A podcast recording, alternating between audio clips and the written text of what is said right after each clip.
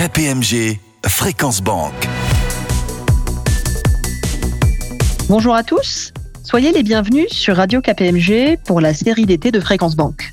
Devant l'importance croissante des questions extra-financières et de la finance à impact, nous avons choisi aujourd'hui de vous faire écouter ou réécouter les chroniques vertes dédiées au sujet ESG présentées à chacune de nos émissions depuis le printemps par Sylvie Miette, associée responsable de la plateforme Finance Durable de KPMG France.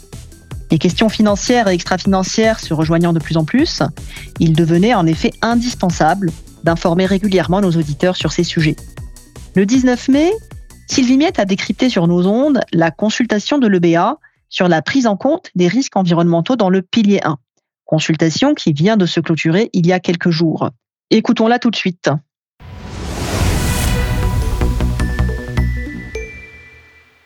En 2022, les questions environnementales sont devenues stratégiques dans l'appréhension des risques des établissements financiers. Je rappelle que l'EBA a été mandaté pour juger si l'évaluation de ces risques doit donner lieu à la création d'un cadre prudentiel spécifique ou si la réglementation existante suffit. L'autorité souhaite publier en 2023 un rapport présentant les options envisageables en matière de traitement prudentiel des risques environnementaux. Le BA souligne que ces objectifs ne pourront être atteints que grâce à une large collecte d'informations pertinentes, notamment en ce qui concerne les impacts potentiels des risques environnementaux sur les pertes des institutions financières. Une information dont ni le superviseur ni les banques ne disposent aujourd'hui. Ce document analyse l'impact des facteurs du risque environnemental sur les méthodes de calcul de risque déjà existantes. L'objectif est d'identifier si tout ou partie du risque environnemental est déjà pris en compte et comment le faire si ce n'est pas le cas, avec bien sûr une attention particulière portée au RWA crédit qui représente plus de 80% des RWA du système bancaire européen. Toujours dans cette consultation, le BA énumère les amendements à apporter au CRR pour prendre en compte ce nouveau facteur de risque. Mais il est vrai que ces propositions restent à ce stade assez liminaires dans l'attente des réponses des parties prenantes à la consultation qui permettront, dans un deuxième temps, d'apporter des changements ou des compléments méthodologiques. Il semble que le BA soit dans une démarche constructive et coopérative et encourage les banques à lui faire des propositions concrètes fondées sur des éléments probants. Précisons tout de même que la consultation de l'EBA est structurée selon une analyse risque par risque et interroge donc les établissements financiers sur le risque de crédit, le risque de marché, le risque opérationnel pour le calcul du ratio de solvabilité.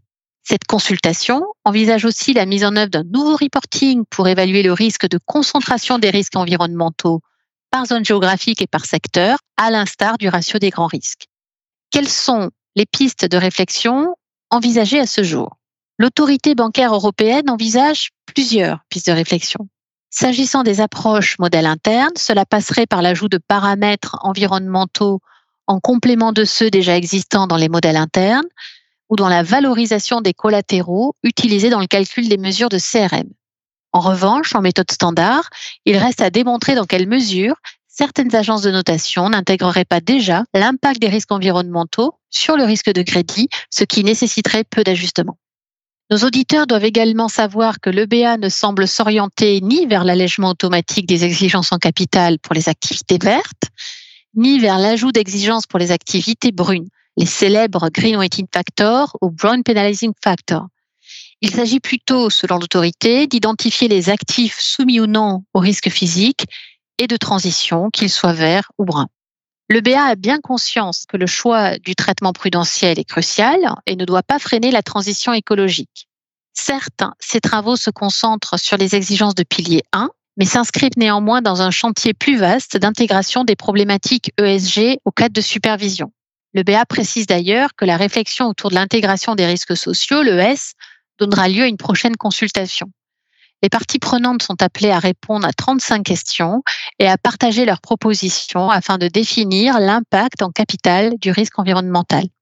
J'ajoute, et c'est important de le dire, que les enjeux climatiques n'étant pas circonscrits à l'Union européenne, le comité de Bâle a lui aussi lancé des travaux de recherche pour intégrer ces problématiques à son cadre réglementaire.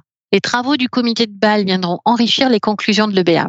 À noter également que l'autorité bancaire européenne, fidèle à son mandat, adopte dans ce document une approche par les risques qui ne vise pas au premier chef à soutenir la transition de l'économie européenne vers une économie bas carbone, mais bien à assurer la stabilité du système financier. En conclusion de cette chronique, je dirais qu'avec cette consultation, le BA poursuit le chantier initié avec les textes sur le pilier 2 et le pilier 3 et s'inscrit dans le calendrier fixé par la Commission européenne. Les risques de durabilité doivent être effectivement intégrés dans les trois piliers d'ici 2023.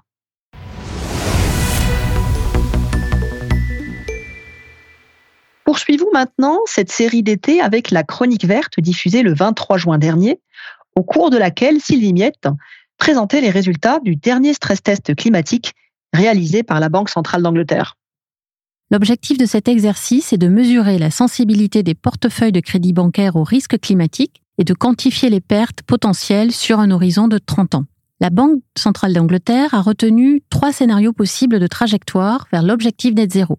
Un scénario early action avec une action planifiée dès 2021 puis graduelle dans le temps pour atteindre l'objectif zéro carbone d'ici 2050 en limitant les impacts macroéconomiques.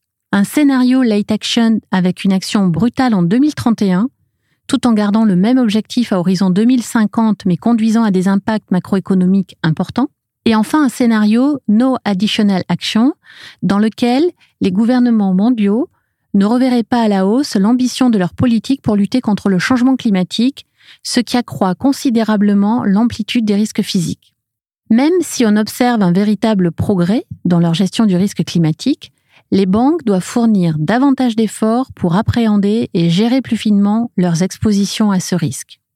Quels sont les résultats de cet exercice de stress test?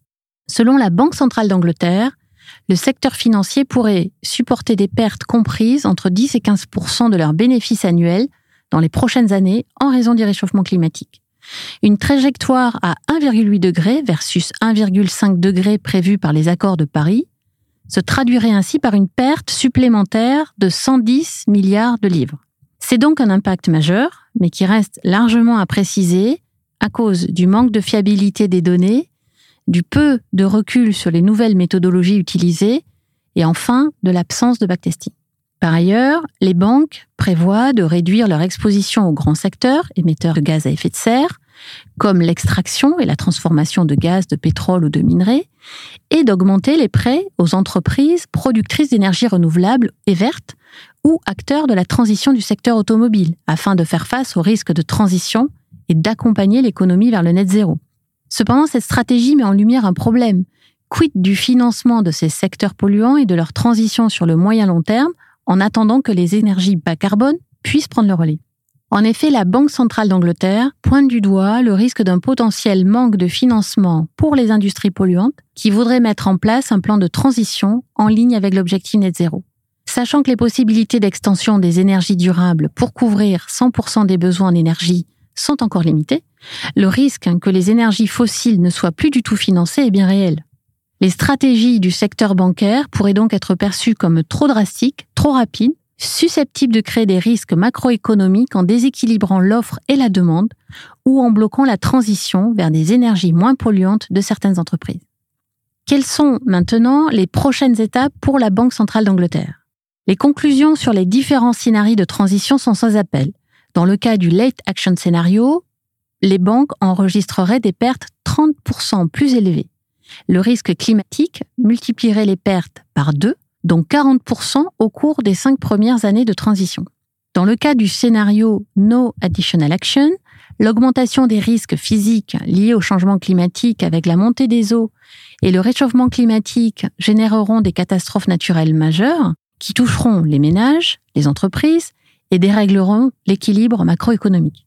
Ceci incite donc la Banque centrale d'Angleterre à privilégier un scénario Early Action avec une mise en place rapide et ordonnée des directives environnementales.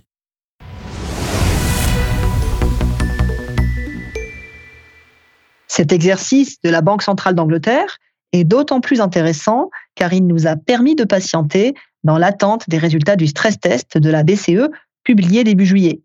Sylvie Miette ne manquera pas de vous en parler lors de sa prochaine chronique verte diffusée le 20 septembre prochain sur nos ondes. D'ici là, très bon été à tous. KPMG, Fréquence Banque.